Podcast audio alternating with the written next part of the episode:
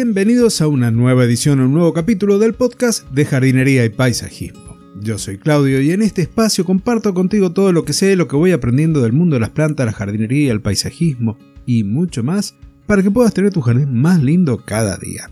El episodio de hoy tiene que ver con una reflexión y un análisis y algunos consejos sobre los parques públicos significativos y la importancia de tomar en cuenta esa esencia, ese valor que está allí escondido en algún lugar para poder traerlo y disfrutarlo en estos tiempos. Y antes de comenzar, quiero recordarte a nuestro patrocinador personalgardenshopper.es, la tienda de jardinería online número uno de toda España. Si necesitas semillas, abonos, insectos para el control biológico de plagas, macetas, composteras y mucho más, lo encontrás en donde? En personalgardenshopper.es. Te dejo como siempre el enlace en las notas del episodio. Y ahora sí, vamos al tema de hoy, creando parques públicos significativos, la importancia del Genius Loci. Siempre hay razones para que yo elija los temas que voy a hablar en el episodio que voy a compartir. En este caso se juntaron dos cosas. Una es el curso de paisajismo que se va a publicar dentro de la academia jardingpt.com y gardengpt.ai. Y la otra es una visita que hice con mi familia recorriendo espacios de aquí de la zona de Mendoza y un puente hecho de piedra que tiene muchísimos años, muchísima historia, lo construyeron los españoles por el año 1780 más o menos y utilizado por los arrieros allá por el siglo XIX y finales del siglo XVIII cuando viajaban al vecino país de Chile. Así que mira si tiene una riquísima historia. Y que se encuentra en total abandono. Cuando lo vi me imaginé un parque, me imaginé plantas, como te podrás vos también estar imaginando que podría pasar por mi cabeza, poniendo en valor esa estructura hoy abandonada en uno de los departamentos de Mendoza. La foto del mismo la podrás observar en la publicación de Instagram del día de hoy.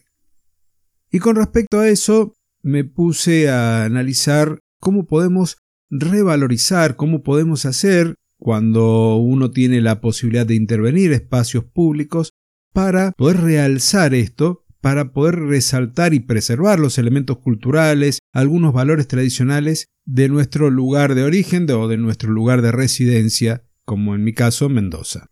El término que utilicé, el de genio loci, genius loci o loci, ya lo había tratado en otro episodio, pero recordando podemos decir que es un término latino que se refiere al espíritu o al carácter distintivo de un lugar en particular.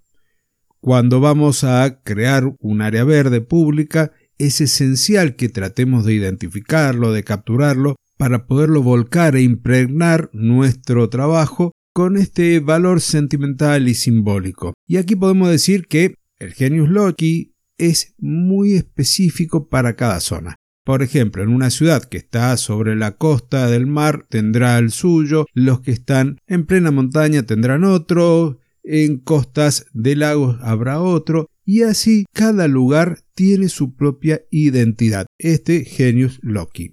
Para lo cual es muy importante realizar una buena investigación, comprender todos los aspectos históricos, culturales y naturales que tiene un lugar o aquel lugar al que podemos llegar a hacer nuestra intervención paisajística. Y así es como este puente de los españoles toma relevancia en lo personal, porque a partir de esto, a partir de esculturas, monumentos, senderos temáticos o espacios de reunión, pueden llegar a reflejar la identidad de un lugar en particular. Lo mismo ocurre, por ejemplo, en el Parque San Martín, que hay sectores en donde quedan restos de construcciones que se deberían poner en valor y traer toda esa historia, todas esas vivencias que estuvieron asociadas a ese lugar en particular. Ahora bien, ya hemos hecho nuestra investigación, si justo coincide que el área a intervenir tiene que ver con los pueblos aborígenes, tendremos también que ir trabajando con ellos como para ver qué elementos son significativos, qué elementos son representativos también de su cultura. Y una vez que hayamos reunido toda esa información, vamos a empezar a trabajar. Una de las cosas que tenemos que tener en cuenta son los materiales y las plantas que debemos emplear en un trabajo, en una composición paisajística. Para este puente de los españoles, que es lo que motivó este episodio, tenemos que buscar elementos que traigan o que puedan transmitir la esencia del lugar. Aquí el uso de la piedra local, que es la que vas a ver en la foto de Instagram de este puente, tiene que tener también su lugar más allá de la estructura en sí. Utilizaremos plantas autóctonas, diseñar senderos, áreas de descanso o de recreación que estén inspirados en la cultura, por un lado, del lugar y por el otro, a la que trajeron esos colonos que diseñaron y construyeron este puente. Volviendo a la expresión de genius loci o genius loci, podemos hacernos la idea que es como poder encontrar el espíritu del lugar. Y ahora bien, te invito a que hagas un ejercicio mental. Identifiques un lugar en tu lugar de residencia. Yo voy a seguir con este puente en mi cabeza y coloques distintos paisajes en torno al mismo. Mendoza es una ciudad por excelencia vitivinícola, también de producción de aceites de oliva, y la zona cercana al puente tiene esta impronta, con lo cual si yo coloco un viñedo cerca y lo realzo con otro tipo de plantas de vegetación autóctona, voy a tener un paisaje. Ahora, si frente a este puente ubicado en una zona semidesértica coloco una cama de flores de tulipán, veremos que no coincide. Si en tu caso estás en España, en México, en Uruguay, Chile, y tenés algún elemento distintivo de tu ciudad o de tu región, y le cambiás el paisaje con las plantas, con las flores, verás que pierde su identidad.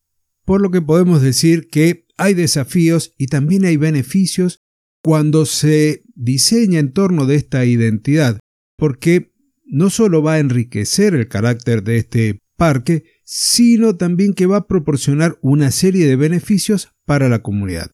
Al crear estos espacios públicos que reflejan la historia y los valores, vamos a estar fomentando el sentido de pertenencia y el de orgullo cívico, y estos espacios públicos que están diseñados con una sensibilidad particular pueden convertirse también en lugares de reunión y de celebración en donde se promueva la cohesión social y ese fortalecimiento del tejido comunitario.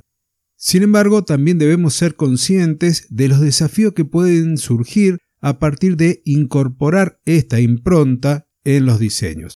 La preservación de elementos culturales puede requerir de un cuidadoso equilibrio entre las necesidades contemporáneas y la funcionalidad del parque.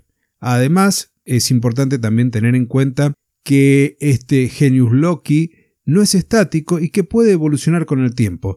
Por lo tanto, los diseños deben de tener cierta flexibilidad para adaptarse a las dinámicas cambiantes de la comunidad. Y con esto hemos llegado al final del episodio de hoy. Te invito a que me dejes en los comentarios si hay un lugar, un árbol antiguo, una topografía única, una escultura, los restos de una construcción que sean únicos allí en donde vivís y que consideras que deberían ser puestos en valor con un hermoso jardín, con una hermosa área verde en su entorno.